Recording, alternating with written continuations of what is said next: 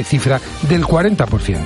Este proceso de la España despoblada es fruto de un modelo de desarrollo que ha traído, entre otras consecuencias, el desequilibrio social entre quienes habitan en las ciudades y en el campo, así como importantes desigualdades a la hora de invertir y de innovar en determinados sectores estratégicos. En un momento en que se están estableciendo las prioridades para la reactivación social y económica tras la crisis provocada por la pandemia, cuando el problema demográfico parece que sigue ausente de cualquier prioridad en políticas públicas, es urgente un plan de inversiones para la España rural, en sectores como educación, infraestructuras y sanidad. No podemos permitir que se ahonde la brecha de una España con dos velocidades. En la reciente reunión de los presidentes de Castilla y León, Aragón y Castilla-La Mancha, para abordar el problema de la España despoblada, se pidió al Ejecutivo de Sánchez que convoque una reunión sectorial para abordar el plan de la Comisión Europea de ayudas a las regiones para el periodo 2022-2027. Una buena ocasión para poner en marcha las recomendaciones del propio Banco de España.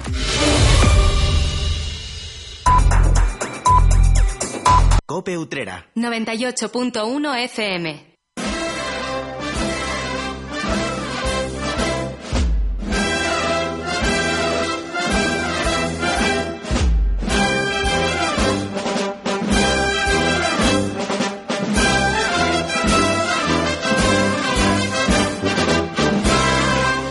Miércoles de camino a la aldea del Rocío, Ecuador de la novena de María Auxiliadora. Sigue avanzando el Mayo Mariano en nuestra ciudad y como cada semana nosotros acudimos al encuentro con ustedes para contarles cómo Utrera siente estas fechas tan particulares, tan especiales. Hasta las 8 de la tarde compartimos este espacio de radio que llamamos La Linterna Cofrade. Les saluda Salvador Criado.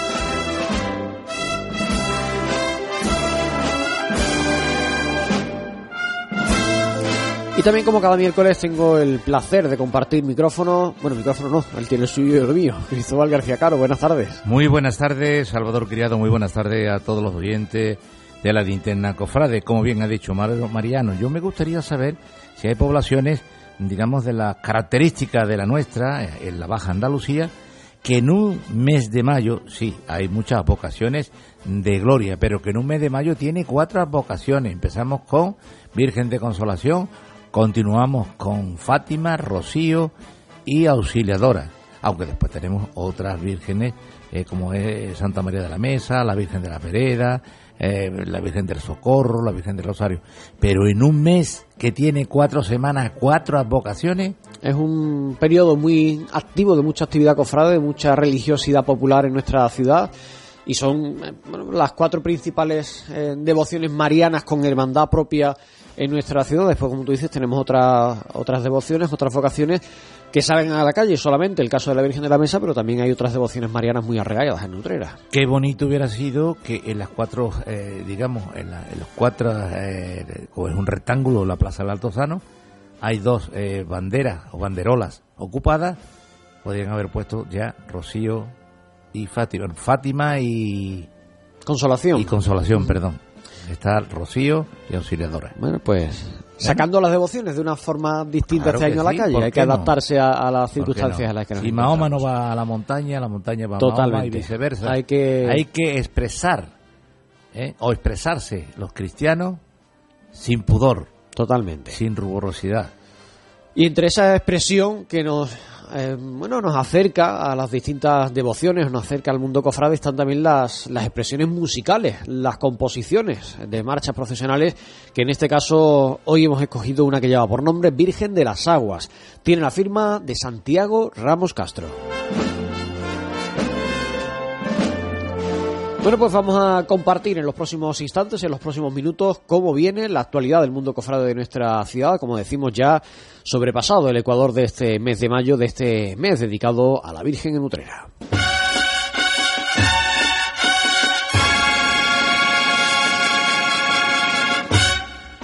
Y Cristóbal, comenzamos hablando de una iniciativa que está recogiendo firmas para respaldar un proyecto, una iniciativa que ponga aún más en valor la importancia que la devoción de María Auxiliadora tiene en Utrera. Y en este sentido, coincidiendo con la novena en su honor, se ha puesto en marcha esta, esta campaña. De esta forma, como bien ha dicho, se pretende contar con el apoyo popular que respalda la iniciativa, que es la concesión de la medalla de oro para la Virgen de Don Bosco. La Basílica de María Auxiliadora, que ahora es el, templo eh, mater de esta casa salesiana, y la portería del colegio son dos de los lugares en los que es posible rubricar en los pliegos de firma. Además, está previsto que en estos días esa campaña se extienda por diversos espacios y comercios de la ciudad. Esta propuesta llega coincidiendo con el 125 aniversario de la Asociación de María Auxiliadora, la primera que se fundó en España y la número 17 de todo el mundo. La entidad salesiana rinde culto, además, a la primera imagen de la Virgen que pisó la península ibérica, siendo enviada por el propio San Juan Bosco a Utrera en 1885. No dejamos la Casa Salesiana, no dejamos de hablar de Mario Siladora porque la asociación de, esta vocación, la Asociación de Mario Siladora de Utrera, la Chico Faradía, está desarrollando, Cristóbal, una campaña de recogida de alimentos y productos de primera necesidad. La iniciativa lleva por título Una flor para María Auxiliadora, bajo el eslogan La mejor flor a la Virgen es que sus hijos coman. La campaña plantea a los fieles que acudan a los cultos aportando alimentos y productos de primera necesidad.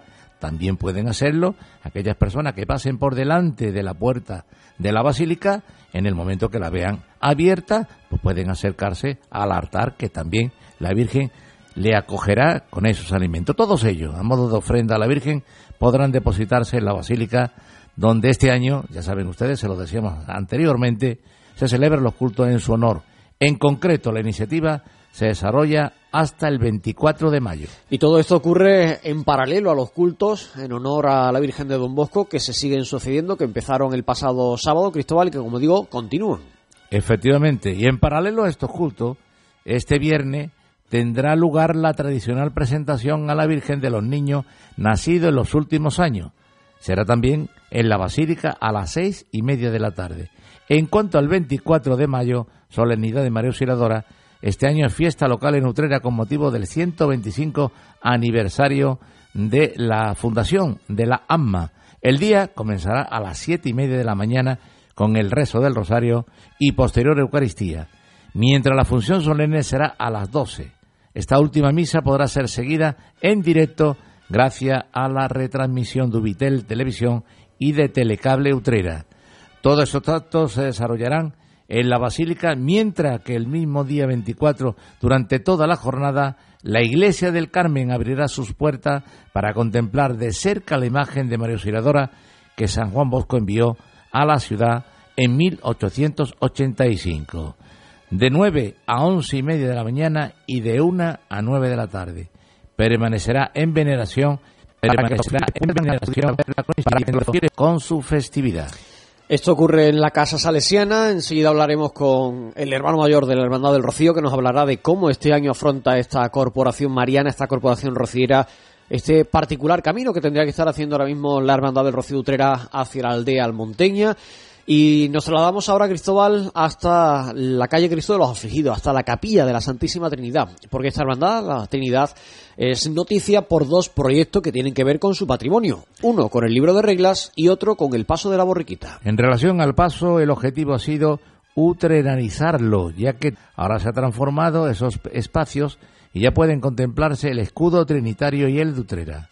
De igual modo, se ha venido trabajando en el remozado de la propia canastilla, restaurando y dorando aquellos espacios que se encontraban en peor estado. Por otro lado, la hermandad ha decidido estrenar un nuevo libro de regla que sustituye al que hasta ahora tenía. Es una pieza de orfebrería en plata del siglo XVIII, adquirido a un anticuario. Varios miembros de la cofradía han hecho posible materializar este proyecto, que además ha traído consigo la restauración de la pieza y la incorporación de la cruz trinitaria. Y cerramos este bloque de noticias hablando de un asunto que también es de actualidad, una decisión que se adoptaba recientemente por parte de la Junta de Gobierno de la Hermandad de los Estudiantes. La imagen tradicional de las trabajaderas utreranas que en estas últimas décadas ha formado parte de la idiosincrasia de esta cofradía del Martes Santo pasa a la historia porque se ha acordado, se ha determinado la modificación, el cambio por las trabajadoras sevillanas que son, pues esas que ustedes eh, conocen de forma habitual en la mayor parte de, los pasos y que son portadas con el tradicional costal al hombro en lugar, como ocurre con la trabajadora uterana, de llevarlas sobre los hombros con almohadillas. Para hablar de este asunto y para que nos explique qué ha hecho que se tome esta decisión, vamos a hablar con el hermano mayor de la cofradía salesiana, con Fernando Pozo. Fernando, muy buenas tardes. Hola, ¿qué hay? Muy buenas tardes. Bueno, una decisión que mm, entiendo evidentemente que no es de, de, buen gusto, de, tomarla de forma alegre, sino que eh, ha tenido que ser adoptada, bueno, pues porque no ha quedado más remedio por cuestiones técnicas, pero que yo sé además, Fernando, que habéis puesto sobre la mesa diversas posibilidades, habéis analizado numerosas cuestiones, todo ello para intentar mantener las trabajaderas utreranas, que como digo forman parte de vuestra historia, pero que finalmente, bueno, pues ha habido que, adoptar esta decisión. ¿Qué ha llevado a la hermandad a tomar esta determinación? Bien, eh, bueno, en principio eh, os quería comentarte que, como bien has dicho, ha sido una decisión pues muy dolorosa y, bueno, mm, sí es verdad que ha estado muy muy estudiada. Esto es un tema que llevamos viéndolo desde hace varios años, ¿vale? Y mm, el principal fundamental eh, motivo de, de, poner sobre la mesa este tipo de, cambios es por las dimensiones que tenemos de nuestro paso, sobre todo de nuestro, de nuestro Cristo, que por la altura que tiene y las dificultades arquitectónicas que nos encontramos, pues prácticamente en, bueno, en, todas las calles que, que, tenemos nosotros en el casco histórico, fundamentalmente por la altura del cableado eh, de los tendidos eléctricos que hay, cableados de telefónica, pues que no, nos impiden ahora mismo pues modificar el actual trazado que, itinerario que tenemos nosotros en la, en la hermandad. Entonces, la única manera posible para poder eh, buscar alternativas al itinerario y, darle una mayor comodidad y seguridad a, todo a todo el cortejo pues bueno mm, venía porque tendríamos que modificar un poco lo que es la estructura de, de subida y bajada del cajillo de, del Cristo. A, a raíz de ahí es bueno todo el estudio que hemos que hemos realizado en, en todo este tiempo hemos estado bueno, en varias hermandades en Sevilla, viendo los distintos cajillos que cada una tenía, el sistema que, que, cada una utilizaba y, eh, bueno, mm, el problema ha sido eh, eh, buscar esa, esas nuevas tecnologías a, a incorporarlas a nuestro paso. siempre lo hemos intentado hacer mm, con la premisa inicial de intentar mantener siempre que fuese posible las trabajaderas utreranas, porque lógicamente no queríamos perder una identidad que tenía que tenía nuestra nuestra hermandad en ese sentido.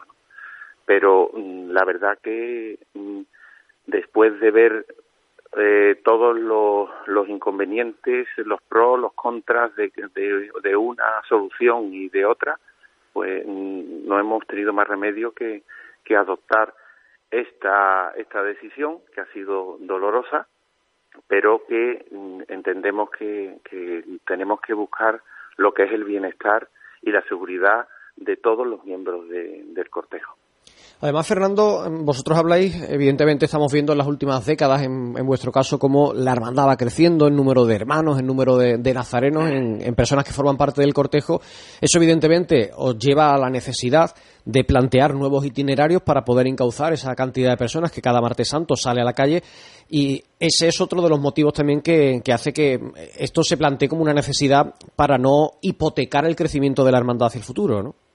Efectivamente. Mira, eh, como bien eh, hemos estado comentando antes, eh, el trazado que tenemos actualmente mm, es que prácticamente es el único posible mm, por, la, por las dificultades que ya hemos comentado. Entonces, actualmente, en el, vamos, ya lo veníamos detectando en, en los últimos desfiles profesionales, teníamos un problema a la hora de llegar al ayuntamiento. Mm, si, si os recordáis, pues el trazado nuestro, una vez que salimos de calle Rueda, cogemos calle Canaleja, Finita, llegábamos hasta eh, calle Sevilla, mm, volvíamos por, por Álvarez Quintero y accedíamos al ayuntamiento. Bueno, pues gracias al crecimiento que, que estamos teniendo como, como hermandad, con, con un incremento importante del número de, de hermanos, pues ya ese recorrido, pues bueno, se nos ha quedado mm, totalmente limitado y, y, llega, bueno, mm, sí, no sé si, si recordáis que mm, e, era llegar el paso de, de Virgen a Clemente de la Cuadra y eh, la cruz de guía nuestra no podía seguir avanzando, pues que, era la pescadilla que se movía la, la cola, ¿no? Y, eh, bueno, generaba indudablemente también un problema de seguridad porque en, en, poco en poco espacio se concentraban gran número de, de personas no eso evidentemente tendría teníamos que, solucionarlo porque bueno ya incluso hablándolo con, con protección civil pues mm, eh, era era necesario el, el hacer un algún tipo de, de modificación en el, en el itinerario para que mm, aumentar lo que lo que es la, la seguridad de, todas las personas que, que estén que estuviesen allí. Bueno, pues ya saben ustedes cuáles son los motivos, lo que ha llevado a tomar esta decisión. Y Fernando, ya brevemente por terminar, si no hay ninguna eh, cuestión que lo impida y si la pandemia nos lo permite, esto se estrenará el próximo martes santo de 2022. Pero hay que decirle a la gente, a lo mejor alguien se, da cuenta, pero que eh, de cara a la gente, de cara al público que está en la calle, no va a notar una diferencia importante con respecto a lo que se viene viendo cada martes santo. Aquellos que son muy aficionados quizá al movimiento, a ver el movimiento de los pasos, a lo mejor se den cuenta de ciertas modificaciones porque no es lo mismo andar eh, con trabajaderas sevillanas que con trabajaderas utrenanas, pero para el, el, el, público en general va a ser algo que pase prácticamente inadvertido, ¿no? Efectivamente. Eh, a, a, la vista a la vista general no no se no se trata de un cambio estético podríamos decir mm, realmente eh, el, las personas que que estén disfrutando de de, la de bueno de, ver lo que es el, cortejo profesional realmente no no va a notar no va a notar diferencia porque el estilo de, de discurrir de, de nuestro paso pues prácticamente se, se va se va a mantener sí va a beneficiar en el sentido de que mmm, los costaleros van a, a tener algo más de alivio en su peso ¿por qué?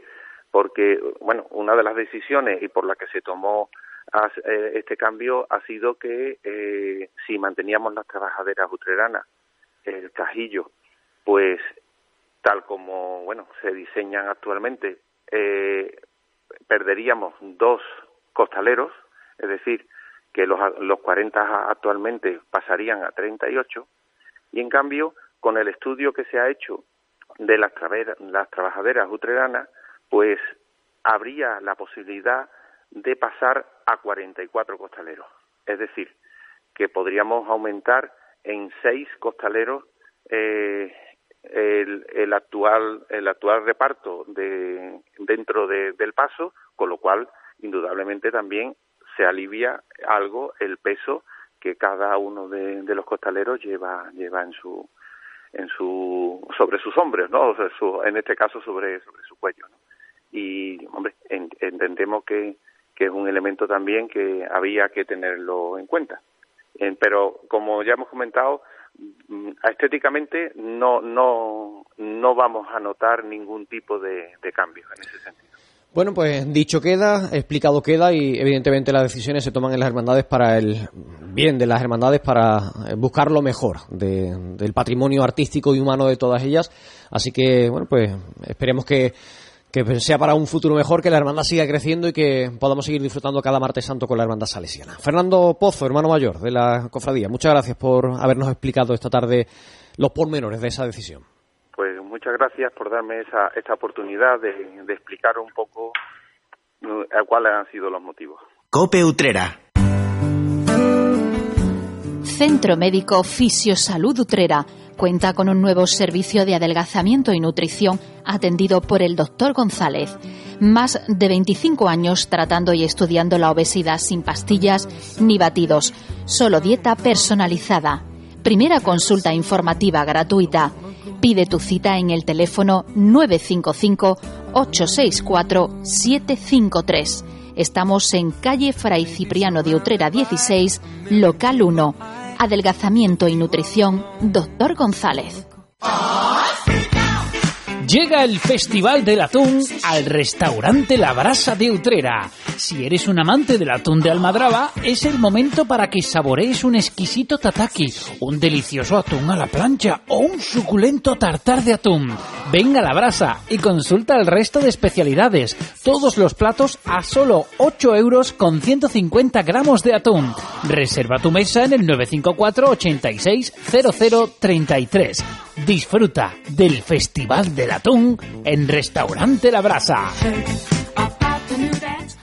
Cope Utrera. 98.1 FM.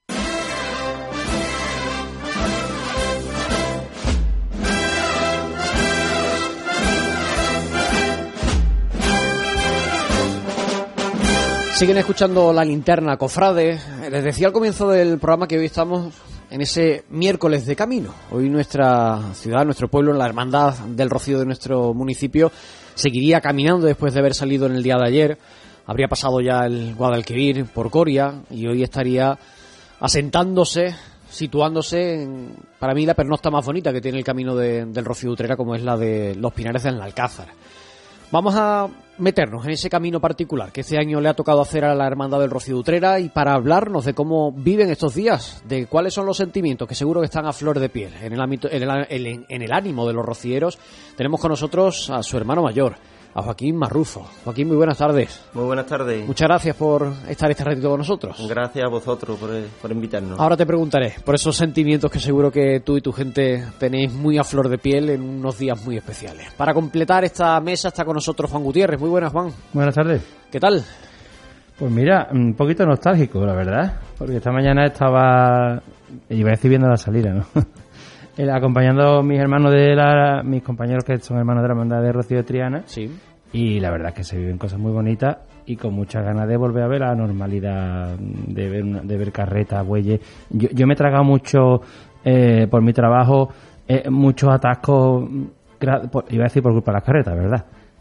Porque había muchas Pero bueno, carretas. A nosotros esos atascos pero ya no, nos molestan tanto. me, ¿verdad? me hubiera encantado me hubiera encantado vivirlo no pero qué bonito qué bonito es las mañanas temprano dicen que las cosas bonitas e importantes empiezan temprano no ¿Verdad que cuando sí? te levantan al alba un tamborí y una gaita pues la verdad es que mm, se echa de menos pero bueno ya llegará Joaquín, ¿cómo amaneciste ayer? ¿Qué sentiste ayer cuando despertaba Utrera, cuando te despertabas y no estaba la carreta con las flores preparadas, cuando no estaban los arcones con la comida lista, los trajes de flamenca de las mujeres planchados y preparados? ¿Qué pasó por tu cabeza y por tu corazón? Pues, pues imagínate, imagínate, vamos, con toda la pena del mundo entero, porque como tú estás bien diciendo, es que ya se echa de menos eh, esa convivencia, eh, es- esos 300, 400 hermanos que vamos juntos, conviviendo esos 10 días juntos y tantísimos años como llevamos ya, esa devoción que tenemos hacia la Virgen, que nos ponemos a sus plantas en esos días y, y la verdad que se añora mucho, vamos ya deseando de que esto vuelva a la normalidad. Vamos a quedarnos con la parte positiva que yo siempre digo en estos programas y es que este año al menos estamos pudiendo vivirlo de una forma más presencial de lo que el año pasado nos tocó vivir tantas y tantas cosas. Por ejemplo, ayer estuviste en tierras onubenses, en Almonte, en la parroquia de la Asunción, y te encontraste con la Blanca Paloma ya dispuesta en su, en su paso para participar en uno de los días de la novena que bueno la matriz de Almonte ha tenido bien invitar a cada una de las filiales a participar. Cuéntanos cómo fue aquella visita. Pues la verdad que sí, muy emotiva, muy emotiva. Ya llevábamos unos meses sin ver, sin ver a la Virgen por, por los problemas que tenemos. Y cuando te ves allí delante de ella es que se te cae el mundo en lo harto, vamos, mm, es que no, no le pierdes la mirada. Y desde aquí, bueno, pues agradecer a la Hermandad Matriz el gesto que está teniendo con todas las hermandades, de invitarnos y, y darnos la oportunidad de, de vivir estos días un poquito allí junto a ellos. Bueno, por lo menos nos queda ese consuelo de haber estado frente a ellos. Seguro que, que antes de irte ayer al monte te llevarías un, un cargamento de peticiones de dile a la Virgen, pídele por mí, acuérdate, tú que tienes la posibilidad de tenerla cerquita, ¿no? Pues la verdad que sí, muchísimos miembros de mi junta me dijeron, acuérdate, acuérdate de mí, pídele por nosotros. Y la verdad que me fui también con un poquito de pena, porque ayer como eh, nunca se había hecho, porque normalmente cuando es los cultos, pues eh, cuando llegas el primer día de triduo, pues te encuentras sin pecado en, en el altar de culto, ¿no? Y le quisimos dar hecho algo diferente, ¿no? Y me lo comentó Priostía diputada de culto y la verdad que me pareció muy bien la, la idea. Y era de, de hacerle un pequeño traslado por, por dentro de la iglesia, rezándole. Eh, tuvieron los hermanos oportunidad de coger sin pecado, quien, quien pudo cogerlo lo tuve que ver a través de Facebook, ya te digo, porque en todos lados no se puede estar, pero me contaron que fue muy emotivo y muy bonito también. Un pequeño camino, aunque sea dentro de la, de la parroquia, ¿no? Verdad, verdad, verdad. Caminando con el, con el sin pecado hasta su altar de cultos. Ahora hablaremos de los cultos que están empezando en el día de hoy, Juan. Hay que plantearlo, dice, lo decía Joaquín, no se había hecho nunca, este año había que plantear algo distinto. Eh, estamos viendo muchas iniciativas diferentes, mm, bueno, eh, extraordinarias, eh, como queramos llamarlas, porque estamos en un momento muy especial. No hay camino este año, pero bueno, hay que plantear que ese martes de, de inicio del camino se viva también de una forma diferente. Claro, el calendario sentimental, familiar, tradición de la familia, de, de los hermanos de la Hermandad de Rocío Utrera, sigue. Y la pandemia no se va a llegar por delante de mí, lo que yo siento, yo lo que creo y lo que cada uno de los hermanos piensa, ¿no?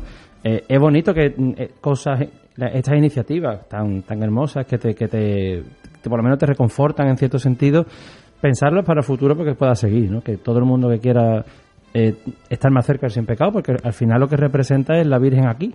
Es la, es la misma mi- la misma Virgen que no que está en Almonte, que está ahora mismo en Almonte, que normalmente en la aldea, pues la podemos ver en su espejo en Utrera. Entonces, estamos cerca de la Virgen, pues que pueda tocarlo, estar presente y acompañarlo, pues aunque sea en el tramo de la iglesia, pues pues bonito, ¿no? Y la verdad es que lo que decía, el calendario sigue y aunque no podamos hacer romería, no haya romería, no podemos hacer camino, pues por lo menos que pues, se puedan vivir cosas similares y ya que se puede estar en hermandad, en todos los hermanos juntos, eh, con las distancias, con lo que haya que tener, pero bueno, suplir lo que en tu reloj de tu cuerpo te dice, hoy estaría haciendo lo que te ha dicho, hoy habría pasado por Coria y voy por los Pinas de Alcázar, pues hay que suplirlo de alguna forma. Qué bonito es dormir en los pinares del Alcázar. Oh, Yo he tenido verdad. alguna vez, algún año la oportunidad de visitar a la hermandad en esa noche. Una de las cosas más bonitas que tiene aquello es que no hay cobertura. O muy poca cobertura, con lo cual sí. la, la paz que se vive ahí sin preocupaciones, sin, sin que nadie te moleste, entre esos pinares, cuando ves cómo se va poniendo el sol, cuando se encienden. Además, una noche en la que se celebra la, la Eucaristía de forma eh, comunitaria de, de la hermandad. Y, y son esos momentos, yo no sé si, para mí personalmente, yo he tenido la oportunidad de estar con, con la hermandad utrera en todos los sitios donde, donde pernocta. Eh, para mí es la noche más bonita por el paraje, por el entorno. Seguro que tú también, Joaquín, porque además tú ahora es hermano mayor, pero tú has eh, estado muy en primera fila durante mucho tiempo como alcalde de Carreta, siendo, para que la gente lo entienda, el responsable de poner esas 300, 400 personas en el camino, lo que en el mundo penitencial es el diputado mayor de gobierno, el que se encarga de poner la cofradía en la calle, en el mundo del rocío es el, el alcalde de Carreta. Me imagino que habrás acumulado muchos momentos, muchas esos muchos eh, instantes que me quedo con esto y, a lo mejor el año que viene o el año anterior estuve en el mismo sitio, hice lo mismo y no fue eh, exactamente ese mismo sentimiento. Y seguro que tienes algún rinconcito, alguna parada, alguna noche, alguna pernocta, algún punto, el ajolí, el, quema, eh, en ese momento de, de bautizar a los nuevos rocieros, l- las escaleras, los escalones que suben a la parroquia en Villa Manrique. Son tantos momentos los que se viven en un rocío cuando se viven intensamente que mm, te tiene que poner los vellos de punta cuando recuerdas cosas que pasas por allí. ¿no? La, la verdad es que sí, la verdad es que sí. Como él está comentando, es que el rocío, desde vamos a poner una semana antes que empiezas a preparar, que ya estás con tu gente, que ya estás mm, pensando solamente en eso, que si la ropa, que si las bestias, eh, ese, ese, ese martes por la mañana, esa misa de Romero, cuando yo como alcalde de carreta tenía la oportunidad de bajarla del altar, sacarla hasta la calle, y te pones en camino, y una vez que ya salga de aquí, ya llegas al cántaro, te empiezan a recibir los cortijos, que si Bujar Moro, que si la Corzuela, es que es un, momento día tras día que cuando te preguntan, bueno, ¿y qué se siente en el camino? Es que es verdad, yo se lo digo a, a todos, mm, mm, vívelo, vívelo porque es que mm, es que día tras día ese paso por la barca, esa emoción de pasar esos carros, de que no haya ninguna incidencia, la paza, la iglesia de la estrella, te están te están esperando eh, eh, esas tablas del arroz, el peligro que tiene, que sabemos que es agua a un lado, agua a otro, es que estás todo con una tensión y por eso es que gusta tanto el camino. Después llegamos a esa parada de los pinares de Anarcaza, que eso es, eso es la gloria, vamos. Eso rodeado de pino y tú miras a ese cielo lleno de estrellas cuando se reza ese rosario, cuando viene el párroco que nos lo da allí, vamos, la hermandad entera se une, se sienta, escuchan, respetan. Y bueno, y es día tras día, al día siguiente esos pasos de los escalones, al otro día el paso de la raya, lo dura que es y como todo el mundo para adelante, como tú ves la gente que van de promesa y hacen la raya entera andando, que, que, que es muy...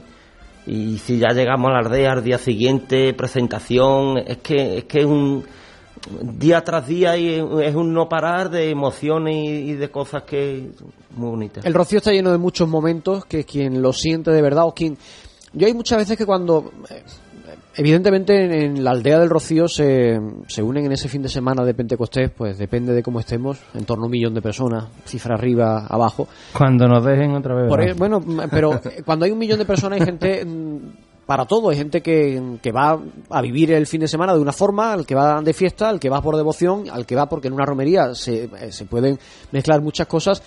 Pero esos prejuicios que muchas veces se tienen con todo lo que tiene que ver con el rocío, con lo que supone el camino, con esas horas andando y de convivencia, eh, yo siempre le digo a la gente que antes de hablar, que se acerque, que lo viva, que se deje enseñar por gente que ha estado, porque seguro, Joaquín, que la concepción sería muy diferente. Garantizado de que sí, vamos. Yo todavía no conozco uno nuevo que haya venido que, que no se enganche ya al rocío y no pare. Porque el rocío, como tú dices, son muchas horas y es la fama que se tiene muchas veces, que si el rocío a bebé, que si se quita el vino, te garantizo yo que si se quitara el vino, siguen yendo mm, el 90% de la, de la gente de los que vamos. Vamos, garantizado. Porque tú puedes, tú sales un camino y ves la gente que vale que el primer día van más fresca y, y vale, y te puede pasar un poquito con las copas, pero te garantizo que el que es rociero de verdad y al, día siguiente ya la hermandad se queda peregrinando con la gente que de verdad van al rocío, todo cambia. Además que son muchos días, te acuestas cansado, te levantas muy tempranito con el toque del alba, del tamboril, y el cuerpo lo va sintiendo, lo va notando, son muchos kilómetros, como haga calor mm, se nota mucho más, que además antes de empezar lo hablábamos, hay que ver el calor que hace, seguro que, el año que viene, por mucho calor que haga, mm, da igual la meteorología que estaremos deseando echarnos al camino. Eso siempre se ha comentado, que comentando las dos cosas junto al tiempo y, la, y las copas, ¿no? La gente la pasa un poquito del tema, ¿no? Decía, cuando había crisis, que cuando venga la crisis ya la gente va a dejar de ir y no dejó de ir. El año de mucho frío la gente no va al rocío, la gente iba al rocío. Este año llovió, recuerda hace unos años que llovió. El, el 2016 salimos lloviendo de Utrera y, llegamos al rocío lloviendo. Vamos, en lancha y la gente no dejó de ir. Pues, pues, imagínate cuando nos dejen volver. Entonces, la romería, es verdad que somos andaluces y tenemos una forma de vivir la alegría. Señores, que estamos celebrando la venida del Espíritu Santo. ¿Quién hace eso? ¿Vale? Que vamos por la Virgen. ¿Eh? Eh, que la única forma de quitar a la gente de hacer camino es quitar a la Virgen. nadie, va al nadie va al rocío ahora. quien tenga una casa a tener, sus vacaciones, su tiempo de asueto, pero ahora mismo, ¿quién va al rocío? Porque no está la Virgen. Esa es la única forma de quitar a la gente del camino. que no, que no esté a la Virgen. O sea, que la que manda, la que marca, la que pone la pauta es la Virgen. Y, al monte, que la hace muy bien, la verdad. Bueno, esperemos que ese momento se retome prontito. Como decíamos Joaquín, ayer fue Después de la misa de, la parroquia, el momento en el que se llevó y se entronizó el sin pecado en el altar de cultos, hoy a esta hora están desarrollándose ya el primero de los días del triduo, comienzan a las 7, a las siete y media es la Eucaristía, a las 7 el Rosario, el sábado la función principal del instituto a las 6 de la tarde, además el sábado vivís un momento especial con una imposición de un bastón de mando al sin pecado, por esa relación además que vosotros tenéis con los militares.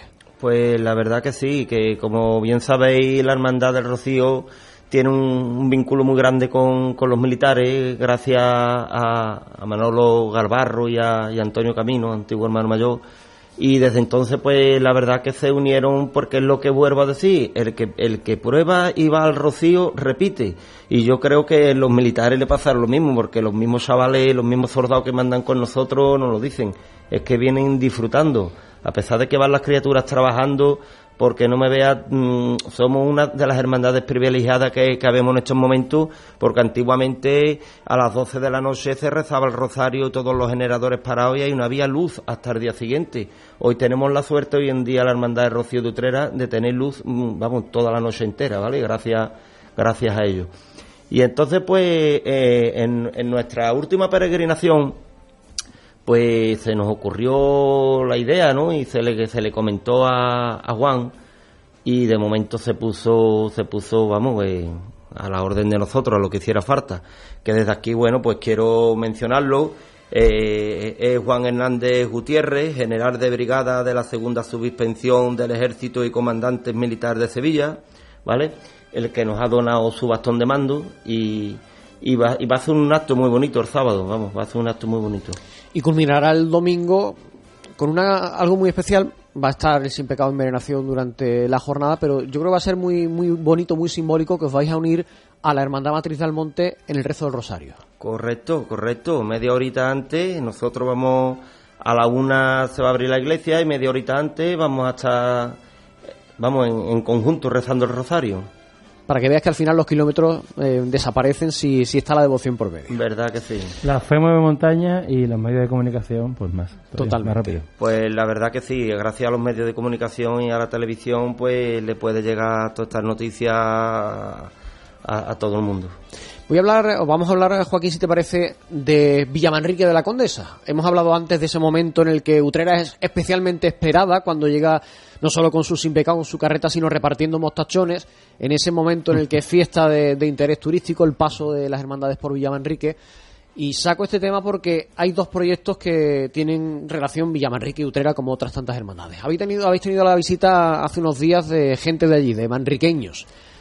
Pues sí, hace dos días nos visitó el teniente Arcarde y un miembro de la Junta de Gobierno, porque en el cual quieran hacer un monumento dedicado a las 70 hermandades que, que pasamos, que pasamos por, por Villamanrique en esos días, y quisieron tener el detalle con nosotros y nos trajeron una banderola eh, de agradecimiento en el nombre de Villamanrique y la Hermandad Utrera y la verdad que muy agradecido por el detalle que han tenido. Ese tipo de banderolas que suelen verse allí en la Plaza de España eh, decorando, anunciando que están de fiesta Sí, en la, el pueblo. La tuvieron en el 2020 puestas todas en, en la puerta de- del ayuntamiento y este año que por fin se han podido mover, pues se la han entregado a cada hermandad la suya. Y el nombre de Utrera que ya está presente también en Villamanrique de la Condesa, en lo que se va va a llamar o en lo que se da en llamar el paso de las hermandades, ¿no? Correcto, así es. para que toda la gente que discurra por allí vea el nombre de todas esas hermandades, como tú dices, que forma parte de, de ese momento, de esa fiesta de interés turístico, que es lo, eh, como está considerado el paso de las hermandades por Villamanrique, y ahí está el nombre y el escudo de, de la Pues hermandad del Rocío. Se le, se les hizo entrega de una medalla de la hermandad y de un escrito hecho por nosotros que se va a quedar reflejado en, en ese monumento. Oye, hablando de Rocío, de Sin Pecado, de Carretas, de Casa Hermandad, etcétera, etcétera, habitualmente en vuestras instalaciones allí en el Paso de Consolación, en la Avenida Italia, tenéis colocado mm, bueno, el- el- la carreta para que se vea desde el Paso de Consolación.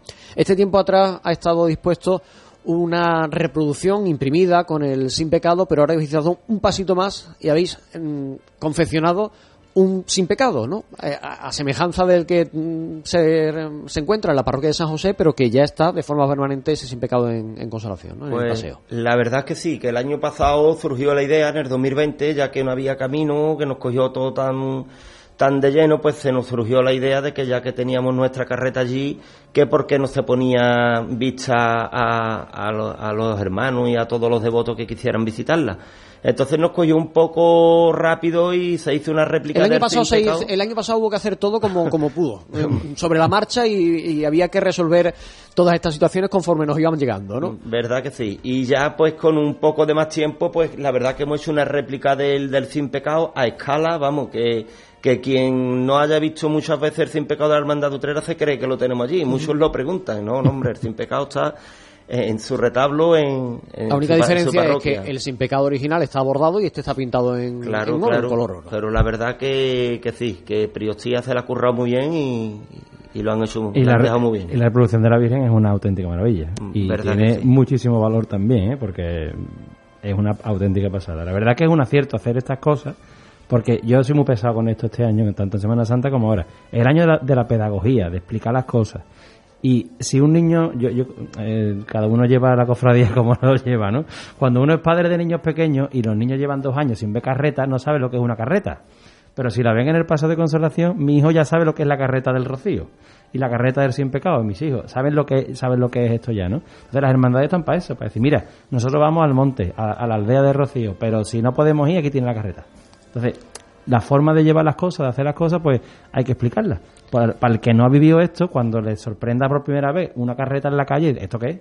Pues mira, lo que tú ves todos los días en el Y paseo. la, la verdad es que sí, que no te das cuenta, yo porque, bueno, como sabéis, estamos con la construcción de la Casa Hermandad, yo me dedico a la construcción y por suerte soy eh, eh, el, que, el que estoy haciendo aquello, ¿no?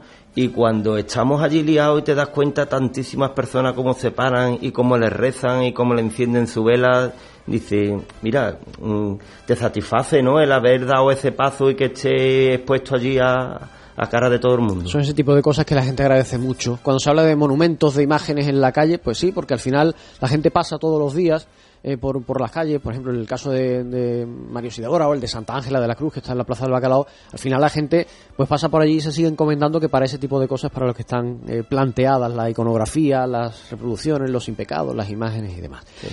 Me quedo sin tiempo, Joaquín, pero me gustaría por lo menos hacer una referencia a vuestra ahijada, a Linares. Que los pobres no llega el momento de que se estrenen. Me imagino que habréis hablado con ellos y estaréis tanto ellos como vosotros deseando, ojalá que el año que viene pueda ser sí o sí, que hagáis ese camino conjunto y veamos los dos impecados, las dos carretas presentándose ante la Blanca Paloma en, en esa explanada del santuario, ¿no? Pues la verdad que sí, imagínate, imagínate, si hay ganas de volver a hacer el camino, como tú estás comentando, pues imagínate Utrera que el- su próximo camino lo hacemos en conjunto con Linares, que la verdad que los pobres llevan luchándolo ya una pila de años. Y, y ahora que lo consiguen le- les pasa esto. Yo hablo mucho con Antonio.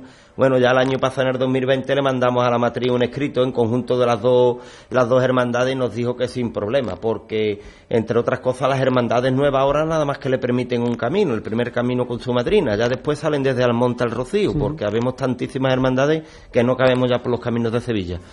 Y bueno, y ahí estamos, a la espera de que podamos hacerlo y la verdad que va a decir que va a ser muy bonito. Va a ser- se va a vivir con mucha intensidad. Si 2022, que ojalá nos traiga la, la normalidad que ansiamos, van a vivirse muchos momentos muy bonitos. Lo que yo te deseo, Joaquín, es que vivas estos días con tu gente de la hermandad viviendo un camino de esperanza muy particular aquí en la parroquia de San José, que disfrutéis mucho y que ojalá el año que viene te pueda ver vestido preparado para hacer el camino en ese martes de, de Camino de Rocío. Muchas gracias, Joaquín. Muchísimas gracias a vosotros. Y a ti también, Juan. Muchas gracias por estar A con ti siempre. hombre. nosotros. Un placer. Nos encontramos en próximos programas. Y ustedes no se marchen, que volvemos enseguida. Vamos a hablar con Antonio Cabrera Carro y con Cristóbal García Caro, precisamente de la Virgen del Rocío, de la iconografía, del sin pecado y de la que se encuentra ahora en el monte. Cope Utrera. El momento más dulce del día lo tienes en Confitería Segovia. Comparte con los tuyos nuestros exquisitos pasteles y disfruta de nuestros productos elaborados de una forma artesanal y de primera calidad. Alma, Saturno, Segoviano, Lujuria y nuestra novedad en pasteles Lotus y Huesitos. Confitería Segovia. Estamos en Fuente Vieja 11, una pastelería con personalidad propia.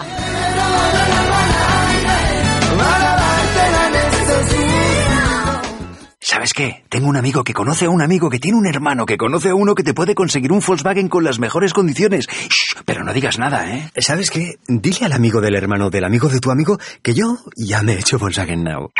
Volkswagen Now. Condiciones exclusivas y disponibilidad inmediata para nuestros vehículos en stock. Y lo disfrutas ya.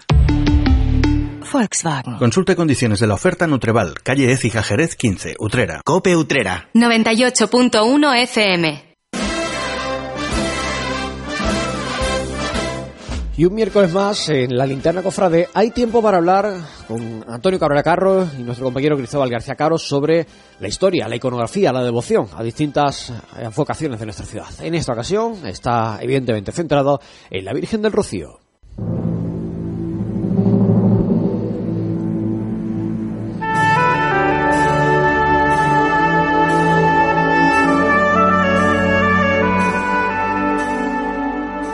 Buceando en la historia con Antonio Cabrera Carro.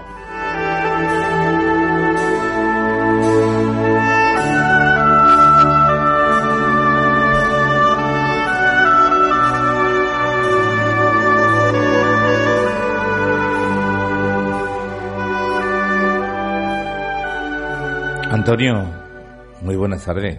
Qué buenas tardes, Cristóbal. Oye, el Rocío, lo tenemos ya ahí a la huerta de la esquina. Aquí cerquita. Y por poquito, poquito, bueno, por poquito, ¿no? Que parece que el tema de la pandemia va mejor. Pero bueno, eh, habrá que esperar el año que viene para que los rocieros puedan disfrutarlo otra vez, ¿no? Bueno, pues es el momento de hablar de la no se puede hablar de iconografía de la Virgen del Rocío. Bueno, claro, eh, hoy es un día extraño, ¿no? Porque mm, vamos a hablar eh, de, una hermandad, de la titular de una hermandad de Utrera, que no está en Utrera, la titular. La filial. Es Exactamente. una de las filiales. Es una de las filiales y la, la titular de la hermandad se encuentra en, la aldea del Rocío, en, la, en la provincia de Huelva, en ese santuario que hizo Antonio Delgado Roy y Antonio Barbotín en los años 60. Entonces ahí, bueno, entonces esto lo podemos em, enfocar de diferentes maneras, hablando de la eh, Virgen, eh, de la imagen de la Virgen de Almonte, o hablando del sin pecado. Entonces vamos a hacer una mezcla, ¿no? De las dos. Efectivamente, eh, bueno, pues mm, podemos comenzar hablando de la hermandad del Rocío de Utrera en el, en el sentido en cuanto a la, al sin pecado, que es el que preside, el que va siempre delante, y el que en lugar de esa imagen de la Virgen, ya sea sedente o sentada, resulta de que todas las filiales llevan un sin pecado. Eso es la, eh, digamos, eh, al sin pecado le rinde culto a la hermandad, cada hermandad, ¿no? Esta la hermandad de Utrera, que bueno, una hermandad del año 1986, aunque empieza antes, no empieza unos años antes, desde el año, desde finales de los 70 me parece que es, ¿no? Empieza ya el movimiento en torno a crear una hermandad filial de la hermandad matriz de, Almonte. Y bueno, pues tiene eso, tiene un sin pecado que a partir del año 86 es cuando lo estrena, ¿no? Un sin pecado que se hace en los talleres de Esperanza Elena Caro. Es un taller importante, ¿eh? Bastante. Es muy importante. Esperanza Elena Caro, pues es una de las figuras clave en, la, en, los, en el arte del bordado en Sevilla en el siglo XX, ¿no? una una tía suya. Y no solo imágenes de gloria, o, perdón, o, a Juárez para imágenes de gloria. Sí, sí, no, eh, vamos, es eh, por ejemplo el... Tiene obras exquisitas. Eh, el palio de la Virgen de la Angustia de la Hermandad de los Estudiantes de Sevilla, el manto de la coronación de la Macarena, ¿eh? son obras que, salieron de, Esperanza Elena Caro. Ella, pues bueno, ya había acababa de morir, ella, murió en 1985. Entonces, bueno, ella ya evidentemente ya con ochenta y tantos años que tenía, no era ella la que regentaba el taller, pero seguía la tradición de, bordado y lo hace, se hacen en, sus talleres y tiene una, dos, tiene tres imágenes pequeñas, el, el sin pecado, de una reproducción de la Virgen del Monte y hechas en, hechas en marfil y dos angelitos a los lados. Eh, son obras del imaginero, un imaginero que, que hacía obras en miniatura que se llama Carlos Valle. Y además eh, todo lo que es el ajuar de orfebrería de la Virgen, la media luna, el rostrillo, la corona y la ráfaga son de oro. O sea, estamos hablando de una obra importante, ¿eh? una obra de envergadura. Este Carlos Valle, yo he estado un poco investigando mm, sobre él, porque sí, Carlos Valle ha, hecho esto, pero tampoco yo sabía mucho más. Y bueno, sé que tiene obras en San Fernando, tiene obras en Málaga, eh, son obras en miniatura, y después he visto por ahí, pero no, no sé, porque no lo he podido contrastar, que parece que en 2016 murió. O sea, que murió no hace mucho si es el mismo Carlos Valle, escultor que he encontrado yo por ahí, he estado mirando, pero no he encontrado muchas noticias suyas. Eh, entonces, bueno, es una obra que, por cierto, el Sin Pecado en 2010 lo restaura, lo pasa a terciopelo nuevo eh, Manuel Solano de Morón y el terciopelo lo cambia de color, le pone un verde algo más claro que el que tenía. Y ya digo que es una pieza interesante, de bordado, tiene jarrones de azucena, tiene los ángeles que portan cada uno uno lleva un girasol y otro lleva trigo, ¿eh? que son productos propios, característicos de, aquí de nuestra tierra, que además como le ponen en la carreta los, los mostachones y eso cuando hace la romería. Y eso, bueno, he dicho también eso, lo de las azucenas, que es símbolo de pureza, y la representación de la Virgen, que bueno, eh, ahora nos pasamos a lo que es la Virgen, a, a lo que representa y a, y a la época de la Virgen de Rocío, digamos, original, que es una pieza que, aunque se dice que es del siglo XIII, yo creo que no es tan antigua. ¿eh? Yo estoy mirando siglo XIII, pero a mí me parece que es algo que sería más bien del siglo XIV si es o del XV. Bien, 14 o 15. Lo normal es que esa Virgen fuera sedente. Exactamente, pasa exactamente lo mismo que con la Virgen de Consolación. Era una, una imagen de la Virgen Teotocos, que se llama, la Virgen como trono de- del Señor, y a finales del siglo XVI o principios del siglo XVII, exactamente igual ¿eh? que con la Virgen de Consolación. Pues se, le- se reforma, se le hace una, una reforma profunda y la ponen mm, a la moda eh, de las reinas de la casa de Austria. ¿eh? ¿Viste? La Virgen del Rocío viste a la moda de las reinas, de las esposas de Felipe II, de Felipe III, de toda esta gente. ¿eh? Pues como ella es, como la Virgen es la reina del cielo, digamos, pues imita a las reinas de la época. Y a esto pues se añade esa media luna, esa ráfaga, la corona, que viene a, a representar lo que la visión apocalíptica que narra eh, San Juan, de que él vio a- en la isla de Patmos a una mujer revestida del sol, con la luna bajo sus pies y coronada de dos estrellas, pues representa eso y también pues tiene cetro que tiene ella y el niño como soberanos del mundo.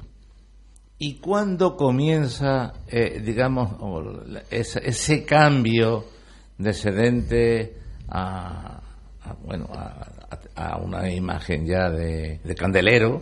El, el, eh, y, o si se sabe no solo la época, sino quiénes son los iniciadores. Por ejemplo, por poner un ejemplo, eh, todo el mundo sabe el bordado que había antes de de finales del 19, de Juan Manuel Rodríguez Ojeda, y a partir después de, de Juan Manuel Rodríguez Ojeda. Pues yo entonces pregunto, de sedente a, a imagen de candelero, eh, bueno, hay, hay muchos cambios, ha habido muchos cambios, no solo la de consolación o la que están hablando ahora, sino hay muchas más. Sí, a ver, esto es ¿Se un... sabe? eh, No, verá, esto es un proceso. Entonces, bueno, se sabe que desde época de los reyes católicos, quizá un poco antes, o sea, estamos hablando de la segunda mitad del siglo XV, 1460, 70, ¿eh? por esa fecha, a lo mejor 1450, pues empieza a poner de moda revestir a las imágenes con, con ropas, ¿no? Con tela. Y bueno, a partir de ahí, pues sigue avanzando. Claro, ahora eh, estamos en el siglo XVI, ya llegamos al siglo XVI a España, y en el siglo XVI en España llega el Renacimiento. El Renacimiento que en Italia ha surgido en el siglo XV, 100 años antes, en España realmente hasta el siglo XVI, eh, 100 años después no llega. Y entonces, bueno, ese renacimiento pues trae un redescubrimiento de la imaginería, de la escultura eh, clásica, eh, mayor realismo, y entonces pues se, va a buscar en piezas ya existentes, se va a buscar pues eh, transformarla en busca en aras de mayor realismo. Y esto ya con el barroco, eh, a finales del 16 y en el siglo XVII, pues se va a acrecentar todavía más, ¿no? De hecho, el primer periodo del barroco, cuando se habla de Martínez Montañés, de Juan de Mesa, que se habla, son escultores barrocos, bueno, son escultores naturalistas, se le dice naturalistas, el realismo barroco. Pues en, esa, en ese contexto artístico, pues es donde se empiezan a, desde finales del siglo XVI, principios del XVII, se empiezan a eso, a buscar esa, esa mayor, mayor acercamiento a la realidad y es cuando, pues este tipo de imágenes, que digamos que son muy arcaicas para los ojos de la gente del siglo XVI y del siglo XVII, pues empiezan a ser transformadas y le buscan un realismo mucho mayor ¿eh? y le da mucho más empaque a la imagen. Ten en cuenta que si no, esta imagen es del tipo para que todo el mundo lo tenga en la cabeza, algo más evolucionado, pero de la misma ca- característica que la Virgen de Montserrat, ¿eh? de allí de Cataluña, ¿eh? una imagen que es muy, muy, muy arcaica, con la cabeza y los ojos muy grandes, para un cuerpo mucho más pequeño y al niño le pasa lo mismo. Entonces eso va a cambiar y va a evolucionar en, en función de los gustos, simplemente. Igual que la Virgen de los Reyes, la de Setefilla, creo que es la Sí, otra, claro, claro, todas, todas. Eh, la- a- se han quedado algunas que al final dejaron de recibir culto, por ejemplo, la Virgen de, de las Batallas, que está allí en, en la catedral también, o, o la Virgen de o Santa María de la Sede, que ya esa sí fue recubierta de plata, pero digamos que tenían un culto, como era una devoción más privada, eh, tenían menos culto, pero al final las imágenes, lo que, se habla otras veces, ¿no? Las imágenes que tienen una devoción, que tienen gente alrededor, son transformadas a los gustos de la época. Eh, lo hemos visto en la Virgen de Consolación, en la Virgen de Rocío, en Jesús Nazareno. Son imágenes que van siendo transformadas por el simple hecho de que tienen a gente. La imagen que queda sin ser tocada, ¿eh? esta imagen está así desde el siglo XVII, desde el siglo XVI, porque no ha tenido nadie alrededor. Entonces por eso no lo han tocado. Vayamos con esa- ese sin pecado, concretamente de la hermandad Utrera. Eh, va en una carreta, pero una carreta que tiene, bueno, pues, eh, tiene labrado uno- unos varales, eh, tiene también el, el techo mm, a, la- juego con los, con los, con los varales. la- y eso mm, tiene también autoría, supongo. Y, y quizá tenga también la- los candelabros, ¿no? Tiene unos candelabros en las esquinas. Sí, claro, tiene unos candelabros y tiene también en los bueyes, que me- esto me estoy acordando ahora, los bueyes tienen, no sé cómo se llama. frontil. El frontil, ese frontal que tienen allí, que también lo tienen de hecho bordado, me parece que, ¿no? Que sale en Santa María y Santiago. Sí, pero no es bordado, es... O es- o es- es- es- es- orfebrería, es orfebrería. orfebrería, sea metal plateado o alpaca plateada, pero la- son las dos... Sí, la, el- la verdad te digo que aquí me has cogido. En cuanto a la carroza, creo que recordar que es de Manuel de los Ríos. Pero, Tiene toda la pinta. pero aquí yo te dejo que tú digas más que yo. No, porque no, no tengo muchos más datos. Sí, que si te vas fijando en la, en la pequeña candelería que tiene a, juego, ahí se ve la, la mano de, de Manolo de los Ríos, porque eh, en Utrera hay obras de, de Manolo de los Ríos. Sí, además digamos que ha sido realmente el orfebre un poco de referencia de los años 80 y primeros 90, ¿no? De aquí, de, de Utrera. Manolo de los Ríos, bueno, hay hay cosas, eh, los muchachos de Consolación tienen cosas de Manolo de los Ríos. Eh, la Hermandad del Cautivo tiene también el, el paso anterior a este de plata eh, de cajón, palio de cajón, el anterior, que todavía se pueden ver fotografías en la, y, y parte de la, de la orfebrería, la Casa Hermandad del Redentor Cautivo, también es obra de, de Manolo de los Ríos. La Hermandad de Jesús también, También tiene, tiene tiene obra de varias cosas, varias, ¿eh? los respiraderos, algún hacha por ahí. Eh, sí, sí. Entonces, Yo bueno, pienso que puede ser. yo, bueno, aquí que me perdone la gente de la hermandad porque me has cogido, me has pillado en un, en un renuncio, ¿eh? Pero que creo recordar, ¿eh? Que sí, que es de Manuel de los Ríos. Lo que no sé es si, además del sin pecado, eh, que, que- que es el que, que ellos veneran y que es el que lleva haciendo, realizando el camino eh, en la carreta, tiene más bordado, ha hablado de, Elena, de, de los talleres de Elena Caro, yo no sé si al- algo más de la carreta o bien el estandarte. Tiene el la claro, tiene el estandarte también. Tiene un estandarte que además no es muy no es muy antiguo, es un estandarte quizás de fuera de Jesús Miguel. Eh, quiero recordar, un estandarte también en el mismo color, bordado en oro, es muy bonito, ¿eh? Y, pero es un, un estandarte realizado mm, no hace mucho tiempo. Bueno, para terminar, decirte mm, que durante mucho tiempo, y siendo hermano mayor Ramón Andrade, o Ramón Pelusa, como se le conocía normalmente a su familia en Utrera, siempre hubo bueyes para esa carreta.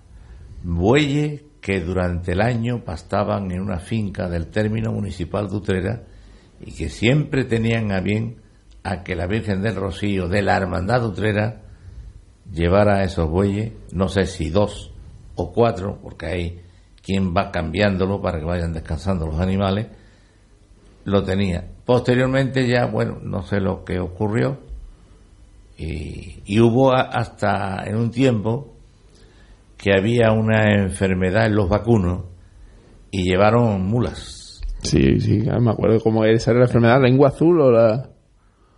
Una de esas, ¿no? Sí, sí, recuerdo, recuerdo yo eso. Sí. También llevó, llevó mulas. También la, la hermandad utrera, igual que ha sido madrina ya de otras de otras hermandades, ¿no? Claro, la hermandad utrera está, está más o menos en el, en el medio de, de las hermandades. Ya sabemos que las hermandades van, ¿no? van en orden cronológico. Ha sido madrina de, de Morón, claro, y, la, de Marbella también. La hermandad utrera es la, la número 68 de ciento, 120 y tanta, cabrón, 130 por lo menos. Y sigue creciendo, la verdad que es una devoción que y en los últimos años ha habido mm, bastantes creaciones de, de hermandades filiales. Es una, es una, es una eh, romería que está en, en absoluto auge, ¿no? Cada, cada año se ha ido... Con el paréntesis de la pandemia. Bueno, claro, claro. Que no le ha tocado al Rocío, le ha tocado a, todo, el mundo. y ahora con el... Y ahora que esperemos que para 2022 mejore, o sea, vaya muchísima gente, ¿no? Y, y batan todos los récords de, de personas que van por allí.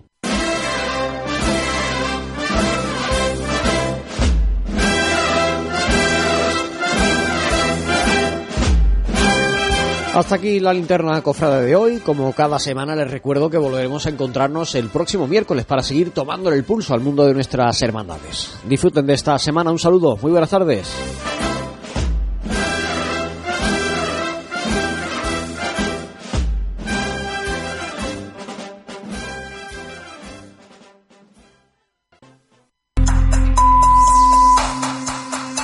Son, son las 8, las 7 en Canarias.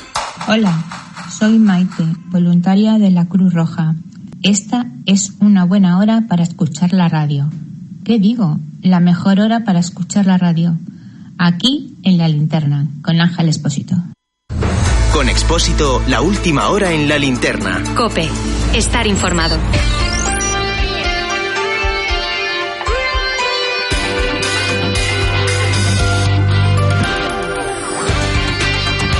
Sinceramente no me apetece empezar con la política cutre typical Spanish ni con las opiniones de los expertos sobre estrategia, eso lo hablaremos luego. Lo que he visto estos días en esa playa del Tarajal en Ceuta se me va a quedar grabado para toda la vida. Los negros derrumbados sobre las piedras, destrozados, heridos, helados de frío, muertos en vida, empapados las decenas de niños muertecidos de miedo y de sed mirando hacia un futuro completamente vacío. Los soldados españoles desplegados en la orilla, los regulares de Ceuta con el casco, el chaleco, la legión, los blindados, los Hammer haciendo de barrera. Mira, Marruecos lanza a sus hijos al mar, madres con bebés a la espalda, adolescentes sin absolutamente nada, y niños solos como soldaditos de infantería a sabiendas de que el enemigo no puede ni debe responder más que atenderles y salvarles la vida. Jamás olvidaré las miradas de ese grupo de niños pidiéndome agua. Me daba hasta vergüenza beber yo. La Guardia Civil, la Policía Nacional, la policía municipal en Ceuta, ¿eh? Las Fuerzas Armadas. Ahora sí, ¿verdad? Hemos pasado de aquello de yo suprimiría el Ministerio de Defensa que dijo Pedro Sánchez en la contra del mundo a desplegar al ejército en la playa del Tarajal. Hay que ser inconsciente. Hemos pasado de expulsar a las Fuerzas Armadas de las ferias de educación en Barcelona o en Lérida a sacar a nuestros soldados y guardias civiles en portada, salvando niños, jugándose la vida a ellos.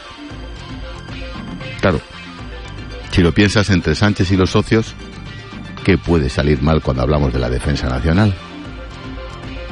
Estamos asistiendo a una cruel lección de realpolitik de aquella marcha verde con Franco agonizando en 1975 a esta marcha de los niños con un gobierno en España grogui, muy bonito, pero muy hortera y chavista. Lo tiene todo.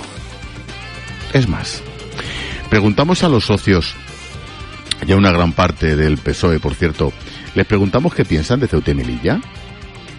Insisto, con toda la crudeza, los socios del gobierno y una gran parte del Consejo de Ministros y del propio PSOE piensan de verdad que Ceuta, Melilla y hasta Canarias son españolas? Bueno, pues sinceramente, piensan que no. Y una buena parte de la España peninsular piensa que tampoco, que les den, que se la vendamos a Marruecos y así nos dejamos de problemas. La última, el chalao este de Puigdemont que caía hasta marzumbao, que ha soltado ahí un par de tweets defendiendo el derecho de Marruecos y su legitimidad sobre Ceuta y Melilla por culpa de la colonización de Europa en África. ¿No se da cuenta de que Ceuta y Melilla existían como España mucho antes de que Marruecos existiera como país? Pero a este le da igual. Los niños es lo de menos. Si total, si con los del proceso y la independencia en Cataluña hace lo mismo. Mira, todo en política internacional tiene relación. El mundo es un inmenso tablero de ajedrez con un montón de peones, alfiles, una reina y un rey. Estados Unidos, Marruecos, Israel y Venezuela e Irán tienen todo que ver entre sí. Y en ese tablero endemoniado, nosotros los españolitos no hacemos más que el ridículo dentro de una Unión Europea y una OTAN que, por cierto, tampoco pasan por su mejor momento. Y vuelvo con los chavales. ¿Quiénes son? De entrada, son pobres de solemnidad. La inmensa mayoría de ellos, y yo los he visto, ¿eh? no tienen educación ni formación alguna. Son simples peones muertos de hambre y de miseria en manos de un dictador sin escrúpulos y de un régimen despiadado y sin alma. Esos chavales son víctimas. El problema es qué van a comer y beber esos 5.000 o 6.000 chicos cuando pasen dos o tres días más deambulando por Ceuta. Claro, sobre las fuerzas de seguridad marroquíes, esa es otra.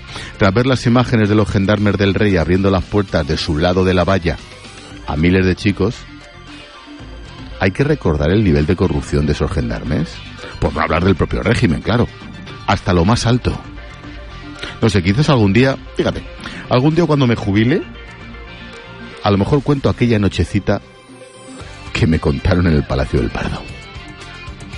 Sobre Pedro Sánchez, Marlasca, Iván Redondo y la compañía, mira, si no insisto en esto, reviento. Yo quiero preguntar, no soporto las chapas que nos mete su persona y los súbditos cada vez que pueden. Quiero preguntar, porque me pagan para eso también y no nos dejan. A uno se le puso a caldo por el famoso plasma y nos tratan ahora como borregos. Su santidad y sus ministros nos desprecian. Y lo que es peor, no nos desprecian a los periodistas solo, ¿eh? No, no, desprecian a nuestros oyentes y a nuestros lectores.